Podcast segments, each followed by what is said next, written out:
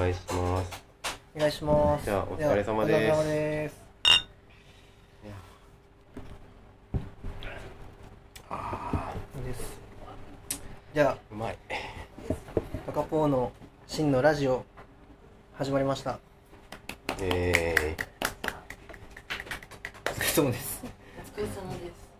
今回はちょっー、はい。とゲストを今回もですねゲストを呼んでいます。え今回のゲスト二葬儀さんです。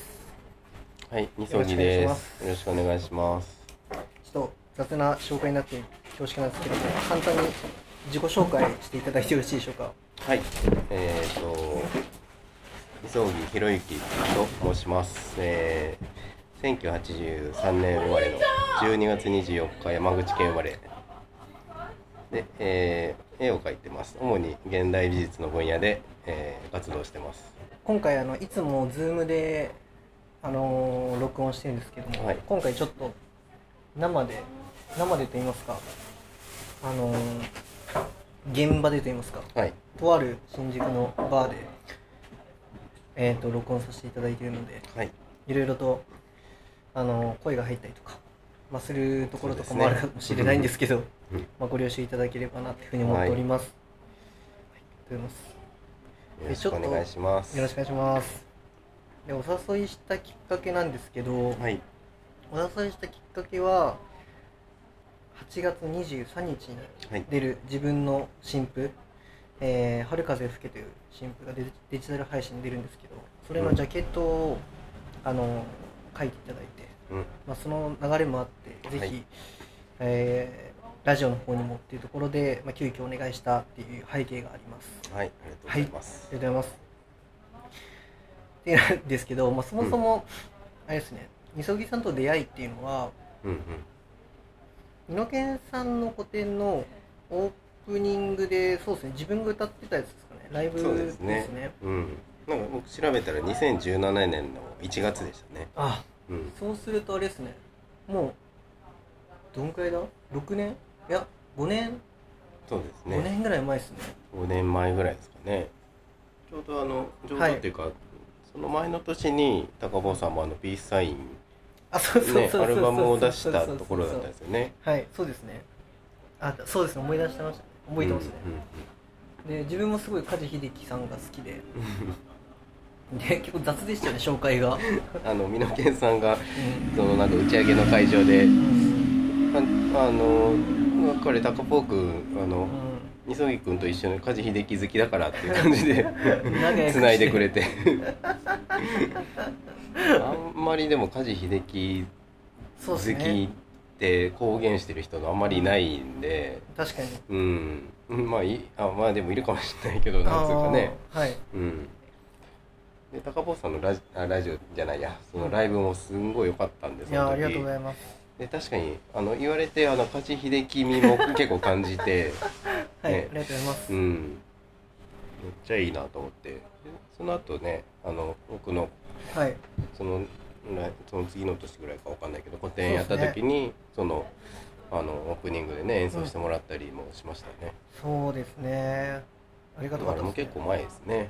なんだかんだ確かに。言ってあのし目白。うんでそうですね。あのギャラリーってなんてギャラリーでしたっタリオンギャラリーっていうところで現代そこはまあ現代美術のけうん。あのギャラリーなんですけど僕が、まあ、お世話になっている所属っていうかうん。うんしているところで、まあ、定期的に展示させてもらってるんですけど。いやーそこでそのライブうん。ペインペインティングっていうんですか？ななんですか？そうですね。あの時はそうでしたね。そうですよね、んうんうん。その中であのスクリーンに映してそうですね。自分が歌うみたいなのが分かりましたよね。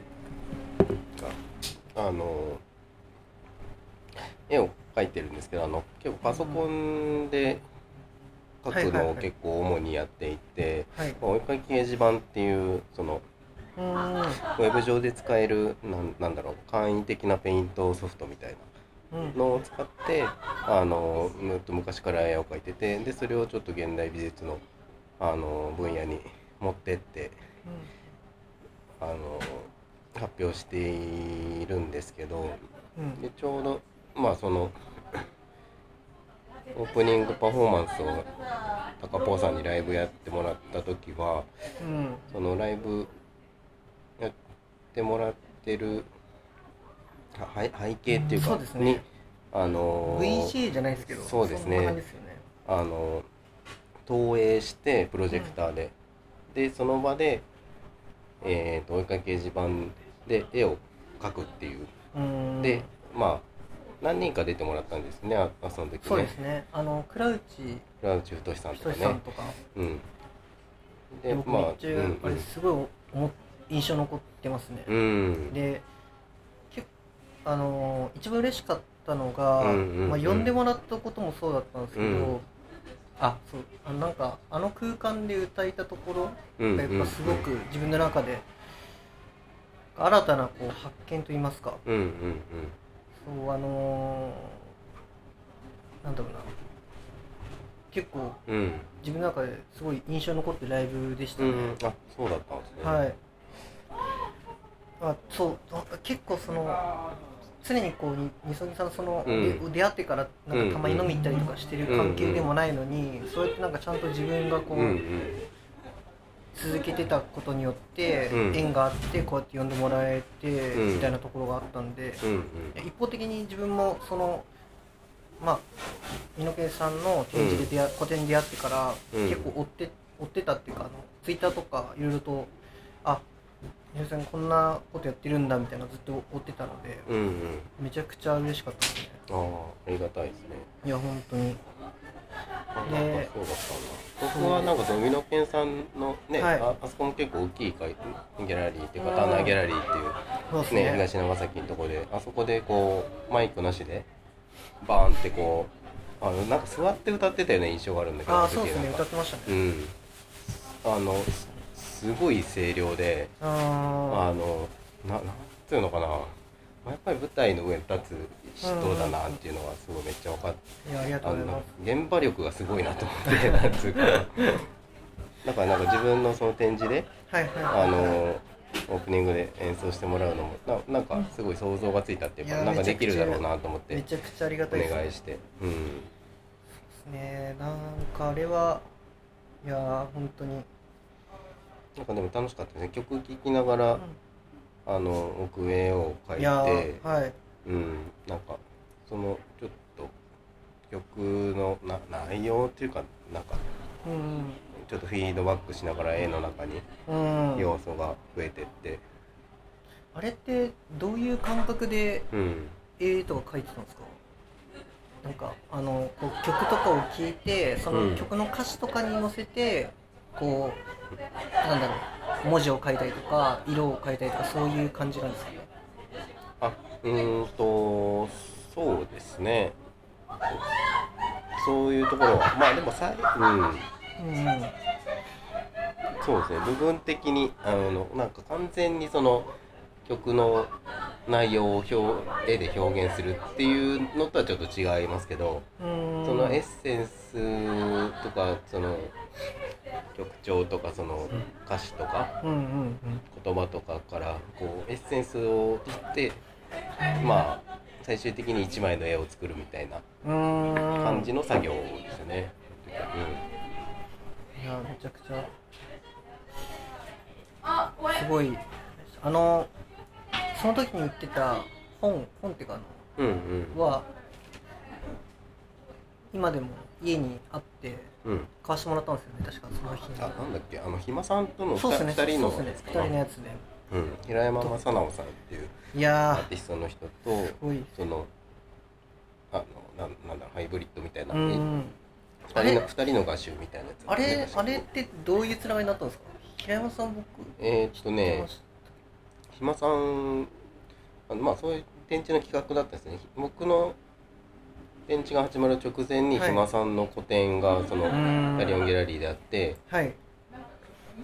であのそのちょっと引き継ぐ形で引き継ぐ形って言ったらおかしいけど、連続展みたいな感じではい。今さんの個展があって僕の個展をやってでうん。2人の、あのー合わさった画集うん。がててっていうようなその展示だったんですよね、はい。うん、で今さんの展示は結構壁壁にあの壁4つぐらいあるんですけどここに全部こうスプレーでわーっとドローイングをして4面？うーん。大きい、まあ、壁画みたいなのを描いてるような感じだったんですけどはいそれ、まあ、引き継ぐにあたって引き継ぐっていうか次の僕の展示の時にまあ普通は全部こうぬ塗りつぶすっていうかはい。真っ白になってあの次の展示なんですけどそのうん壁画を一部分だけ残してもらって一面だけ。うんでそれで1面じゃないか2面ぐらい残してもらったのかな。それをうん。まあ使って僕もあの展示するっていうような内容の個展でしたね。いやー結構いろんなことが重なってる感じの空間だったからうん。かもしれないですけど、すごくやっぱり印象残ってます、うんうんうんいや本当に あありがとうございます。いえいえいやあの空間で結構そのピピースされ、うん。ピースの映画あったじゃあないですか。あそうだったかもしれないですね。そうで僕もピースサインっていう曲を歌ってるんで、そうですね。あれはうん。アッパーな。そうですね。あれなんだっけ？でもそのピースピースの要素はうその頃なんか僕も絵に描いてたんですよね。なんかん、そういうのそ重なったのかもしれないですけれどと、でなんか高坊さんがこう、ピースサインピースの絵をなんか僕なんか送った記憶あるなその展示とかの前に。来ました。ありましたよね？来ました来ました。なんかそんなこあのとありましたよね。ピースサインのうん。コメントをもらうっていうのがあってそうかまあ、それでコメントじゃなくて絵でいいですかってうんうん言って、うんうん。みそぎさんからありがたいことにこう絵が届いたんそっかそっですけどかそっか。それがピースしてて、うんうんであのーなんですかね。自分なんかすごい嬉しかったんですよね。うんうん結構自分でピースサインピースサインとか歌ってる割にあんまピースを見したくなかったんですよね変に。うんうんだけどちゃんとこう伝わってくれたんだっていうところがあって いやすごい、うん。あれはめっちゃありがとうございますみたいな感じです、本当に。うん。そうですね。でそもそもあれ美濃健いや美濃健さんっていうかあのそうねまあ箕浦健太郎さんの、はもともとどういうつながりで知知ったんですか？えー、っと美濃健さんどうだったんだろうな。小田島ひと小田島さんかな。あうん。ー小田島さんがその箕浦健太郎さんと、うんうん。あとえーっと大橋さん。大橋博之さんと、はい。あと大原大二郎さん、うん。4人ぐらいであのなんかやってたんですよねあのサブカル連合みたいなやってまね。うん。それのなんかイベントとか展示とか見に行ったりして、でそれでまあ知り合った感じですね。最高です。うん。その後あれ小田島さんとかとも高円寺のフェイスとかで一緒にやってました、あやりましたね。うんやったやあのーあの神様のジュンさんとか見て、あの三宅さんの個展のオープニングではい。出てた時も神様出てたかな確か。出てました。なんか神様と僕でした。いだよね。佐藤玲さんとかもいたよね。やーそうそうそうそうそうレイさんいましたね、うんあとななんかもう一人女の子が出てたような気がすあそうまなみちゃんだったかな。るうんうんそんな感じ。そうですね。だから三宅さんはなんかラッパ吹いて。あそうそうそうあのジャしあのジャズだっつってあの そうジャズやってましたね。一人ジャズのなんですけど。最高でした本当に、いうん。やーそうですね。でまあ今にこう真のラジオに至るんですけど。うんみさぎさんのことちょっともうちょっと深掘りしたいんですけど、はいはい。現代美術作家って括弧に書いてあってあはい。どどういうことなんでしょうかっていう。あーはい。そうですね。まあ現代美術作家っていうとなんか難しい感じに聞こえますけどまあもともとは、まあ、デザインの学校に通ってたんですけど、まそあ、あのデザインの学校っていうのはもううん、東京ですか？東京ですね。でも最初高校生の時に、まあ、美大受験みたいな感じで、はい。美術の予備校に高高3の夏から行き始めて。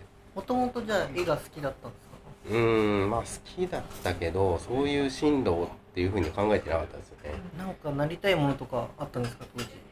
うーんなんか全然ぼんやりしてましたね。うーんでまあ流れに任せて普通に大学受験をする感じだったんですけど。ああはい。高3の夏に夏期講習であの 普通の進進学塾にはい。行っててはい。なんか、まあそれもまあ結構苦痛だったんですけど。うーん。まあ嫌々ながらまあしょうがないと思って行ってたら、はい。クラスの友達が美大美術予備校に通いだして美大受験するんだっつって。であそっちの方がいいなと思って。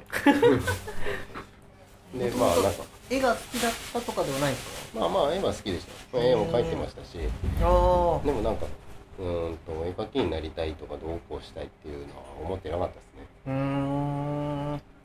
そのまあこう受験になるにあたってまあその、まあ、CD ジャケットのデザインとかいいよなと。まあ音楽好きだったんでねもともと。うん。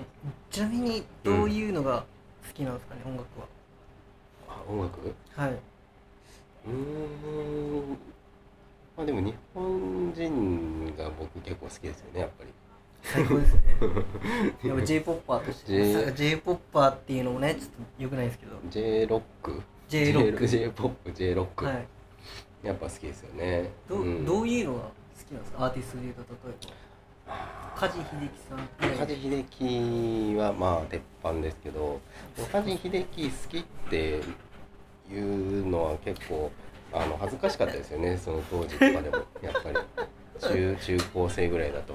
梶秀樹好きはかっこよくないですからね。かっこいいと思って,、ま、うん。思ったんですけど、僕まあはね、今今にしてみればもうかっこいいですけど。渋谷系全般ってことですか？じゃあ好きうん。まあでもそこまでなんか深くなんかピチカート5だとかあのあフリッパーズとか、ーはい、そこまで聞き込んではいなかったですけどうんうん、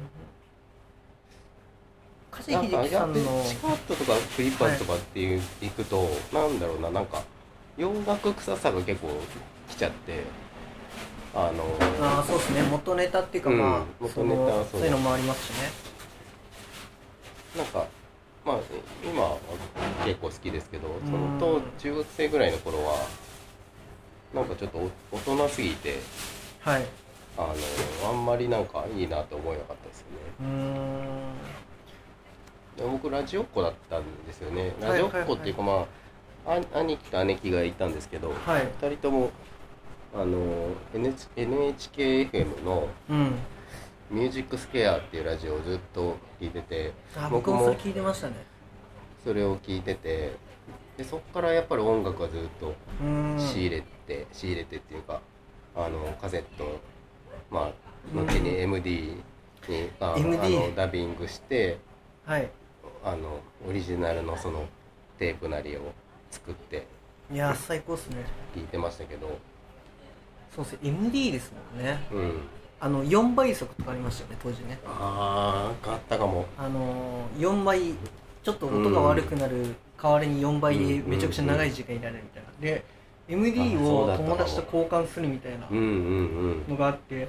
あそんななんか楽しげなイベントなかったな僕。は自分だけなのかな。あいや結構ありましたけど中学だったかな。カセット交換みたいなノリで、うん自分はそんなねそのイケイケとかでもなかったから、うん。ただ唯一誇れるところはそのイケイケのグループ、うん。まあカースト制度じゃないですけど、うんうん。クラスで言ううんうん。とのあれでその上のイケイケグループから別に、うん。そのなんかめちゃくちゃいじめられてるとかでもないんですけど、うんうん別にまあ話すぐらいなんですけど上の人とかも、でそこでこうなんかあのー最近いい音楽ないの？みたいなことをうんうん。言われて、僕えー。がそのカセットでうん。ミックスみたいなの作って渡すみたいなのはありましたね、えー、あとお昼の放送ってありました？中学校の時とか。た、うん、あそこでこう流して流すね。でそ放のヤンキーグループ、がね、うん、そうヤンキーグループがなんかその「いやあの曲お前リクエストしたの?」みたいな「めちゃくちゃいいじゃん」みたいな「もっと教えてよ」みたいな反応があったのめっちゃ良かったです、えーそんななんか、でそうすると僕もなんか、うん、やったやったぞみたいなうんうんうん。感じがあって、えそう。ー、だな中学の時はそれこそなんか入ってなかったけど、はい。高校の時はその放送部にうん侵入して、あの好きな曲ち流 流してましたね勝手に。どういう曲流したんですか？えーっとねいろいろ流してましたね。高校の時だから本当なんかんどんどん趣味がマニアックになってましたね。うん。うん。何聞いてたかな。本当にでも僕中学生ぐらいはあのカスケードが大好きだったんで、ね、そう言ってましたよね。カスケードとあとエアーですね。うん。をずーっと聞いてて。最高っすでなんかちょっとだんだんなんかあのやっぱりなんかかっこよさそうなのをなんかうん。聞きたくなるからなちょっとミクスチャーっぽい感じのやつドラゴンアッシュ。とかね。ドラゴンアッシュね。あのミサイルガールスクートとか結構好きなんだけど。ああ最高っすね。ななその辺まあから、まあ、ポリシックスとか、あのナンバーガールとかまあでもまあスーパーカー中村和義。そうっすね。まあその辺とかはまあ結構聞いてたかなうん。その頃は。まあそのエアーの流れではい。あのエアーの車谷浩二がはい。昔スパイラルライフっていううん。バンドをねあの石田小吉とやってて、でまあうちの兄がそのスパイラルライフの片割れのスクーデリアエレクトロっていうバンドが結構好きでまあその影響で僕もかなりスクーデリアエレクトロ聴いてたんですけど、へなんかスクーデリアエレクトロ周りの結構プロデュースとかもあの辺の人たちやってて 3, 3人組のバンドだったんですよ、はいスクーデリアって、はいはいそのスクーデレエレクトロが作ったそのコンピとかへちょっと電子音楽系の人たちですね、結の構兄お兄ちゃんとかの影響受けてるみたあい結構うん。今の流れで結構梶秀樹さんが好きみたいなのはあんまり 伝わってこなかったかもしれないですけど梶秀樹さんのどういうとこが好きなんですか？いやもう突き抜けてますよね。突き抜けてる。パンクですよあの人の。当にああの方っていうか本当に僕大好き大好きなんですけど、最高ですよ本当にいいつ聞いてもいいですね。いや最高ですよ、ねなんか本当に。色最高の時は最高だって歌ってる人見たことないです。ミスタースウェーデン。ミスタースウェーデン。大好きで。もうあのー、い。や正直うん。すっごいあのー、I iPod うん。でその再生ランキングとか見れたじゃないですか。うん。時高校大学の時、うん。一番聴いてたアーティスト梶秀樹さん。あそうなんだ。えいや本当にミスタースウェーデンえうん。一番聴いてましたね。えー、あ本当にそれこの曲が好きだった。んだねい。や大好きでしたね。あのー、気気分が上がってる時も、うんうん。落ち込んでる時も何もない日でも、うん。いいんすよね。あのー、常に上がるっていうか、うんいやー本当に最高なんですよね。でえっ、ー、と「春風よ吹け」のデザインについて、ああなんですけど。はい。はいはい。あ春風よ吹けね。うん。正直あの僕、うん。からみそぎさんにお願いしたいですっていう話をした、させてもらったじゃないですか、はいはいどう正直どう思いました？あいやすごい嬉しかったですよ 優しすぎる、うん。優しすぎます。なんだろうなんかなんだろう。なんか僕もなんか高坊さんになんか何もなしになんかメッセージ送ったりした時もありましたねなんかね。ありましたね。なんかちょなんかちょっと一緒になんかやりたいと思ってるんですみたいなのがあそれしてそれもありましたね、うん。なんかそんなのもあって。でなんなんかちょっと自分の中でその企みがうん。なんか思いついた時になんかあなんかタコポさんの顔が思い浮かんだ時に連絡が来たんですよね。ちょっとジャケットやってくださいみたいうん。なでおおと思って。でしかもあの「春風よ吹け」っていう曲ですよね。はい。最高の曲で。あれま春風吹くどうどうですかね？春風よ吹けもうなんか前身内でめちゃくちゃ俺はいいなとか思っちゃってるけど、うんうん。どうどうなのかないやめっちゃいい。よあの前もうあの、はい。曲自体はあったじゃないですか。リリースはしてなかったけどはい。そのサウンドクラウドとかでうん。もともとあって、でライブとかでも演,、うん。演奏してた。なんかでもね。ねね。その時もやってくれてたからすごいなんかあのビビビッと来てた曲だったんで僕的には。めちゃくちゃ嬉しいです、うん。あのー、そうなんですよね。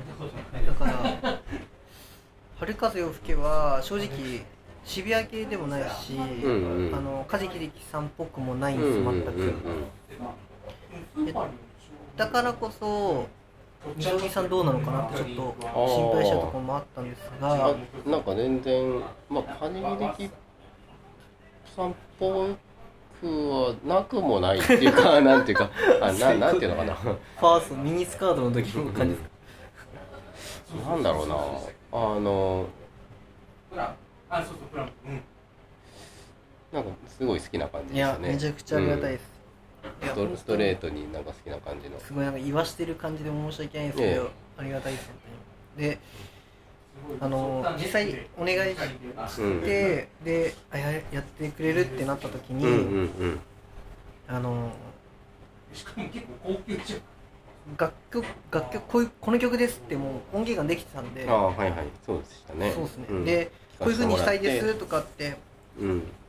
全然自分言わなかったじゃないですか。そうですねなんかまあだから指示がなかったから指示っていうかね。まあそうですね、うん。提案みたいのも特になくて、というのもあんまりその曲自体に「春風を吹け」っていうメッセージは自分の中でもう100点にもう詰め込めたんですよね。バンドメンバー含めて自分含めて、だからそれに対して、うんうん。こう二曽木さんが感じている部分うんうん。があれば、うん。いい感じにこうあなんだろうジャケとしてパッケージングされるかなっていうふうに思ったんで、なるほど。なんかそんあなん考まりこえていただいんないやいやあんまりこっちからてうん。こういう感じのテイストでとかこの色合いでとかはあんまり言いたくなくて正直、うんっていうのがあったんですよね。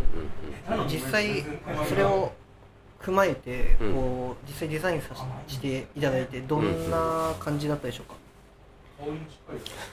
そうですね。なんかまあ本当になんか自分の絵でなんかその曲をこう全て表すっていうよりはそれこそまあ入り口みたいな感じにはい。みなんか表面をこうすくうような感じで。ね。できればいいかなと思ってまあでもまあ書いてる時はそこまで深くは考えずにまあ自由にいやめちゃくちゃありがたいてもらってでそれでこんな感じでどうですかっていうふうにそうですね。感じですね。で一回なんか書き直したんですよね。そうですね。最初送ったのみたいなのも何回かうんいただいたんですけど、最初の送っうん。た、えーもう良かったんですけど個人的には。なんかちょっと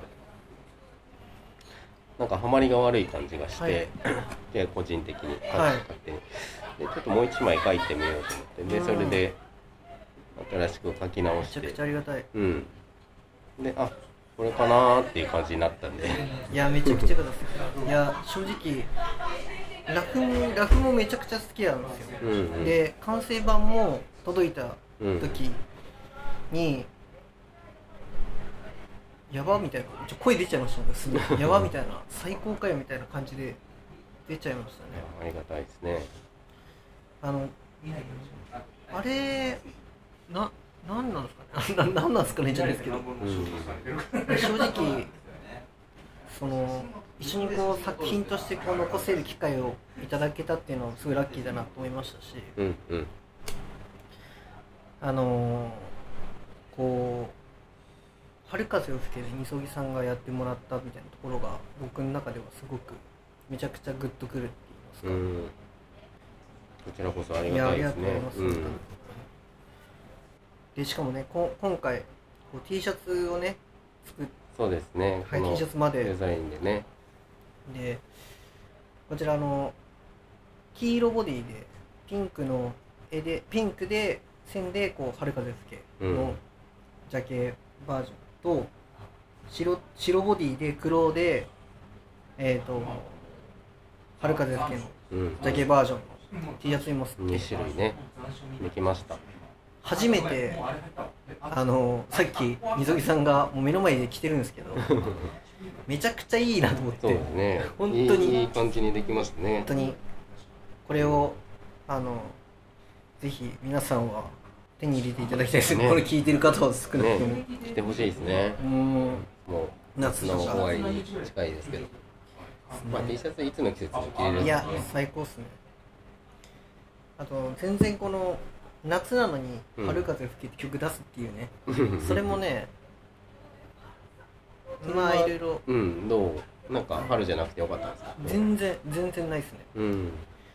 あの別に季節の歌を作りたくて春風吹く春風を吹け作ったわけじゃなかったんですよ、ね。うんうんで結局なんか自分の中の春って、うん。まあ門出とか、うんうんうん。その出会いと別れとか、うん。あのなんかそのもどかしい気持ちとか、うんうんまあそういう春なんで、うんうん。別に冬に聴いても秋に聴いても、常に春風が吹いてるっていう感じなんで別に季節はこだわってなかったっていうのは正直なところですね。そうあん、うん、改めてこう自分の春風吹けをこう振り返る、まあ、それぞれの春風吹けがあってもいいと思うんですけど、うんうん何を言ってるんですか。何を言ってるのか 分かんないですけど。まああの季節は関係なくそうそう。春そう風が吹くっていうことですそういうことですそういうことです、そういうことです。あとこのデザインの中にうん「春風吹け」って文字入れていただいたじゃないですか。そうですね。うんうんででなんかそれもちょっと最初ね打ち合わせの段階ではちょっとうん。いろいろ話しましたけどね、結構自分がねあの文字入れてもいいし 入れなくてもいいです結構雑な、いやまあでもそのあの CD のジャケットじゃないじゃないですか、うん。配信のシングルのジャケットだからそのなんだろうなその側面とかなんか裏とかその文字情報がその盤面に載ってないといけないっていうわけじゃないじゃないですか。そうですね。ね。うん。で配信とかってなるとやっぱりそのえ画像以外にその画面上には文字要素が入ってくるわけでだから無理くりそこになんだろうないろんなその文字の情報とかが入ってなくてはい。デザイン要素としてなくてもいいっていうのがまああるわけで。じゃあどうしようかっていうとね。そうですね。普通に多分写真で別に何の文字も入ってない写真1枚の写真でジャケットっていうこともまあありえるわけじゃないですか。うん。結構主流かもしれないですねねねうん、でじゃあどうすかなって感じで。絵でやって、はい。ねだから僕もまあ最初は絵1枚でバーンでもいいのかなと思ってややってましたけど、うーん。なんかちょっと締まんない感じがしするから文字ちょっといろんな文字書いてね。そうですね、うん提案していただきましたよね、この感じでどうですか？ね、うん。うん。いろいろ考えたんですけどまあちょっと丸文字っぽい感じのね。めちゃくちゃいいですね。書いてでそれをちょっとパソコンでうん。であの構成してやってみましたけど。いやめちゃくちゃあれですぜひこれ見てほしいですね。このねこのこんだけジャケいってるから。そうですね。早く。ねうん。早くでもないですけど。まあできたんで本当に T シャツとかもね見てもらってチェックしてもらって。チェックしてもらいたいですね。本当にチェックしてもらいたいですね、ありがとうございます。こちらこそ。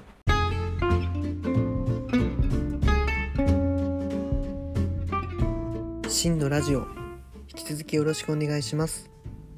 シンガーソングライターのタカポーでした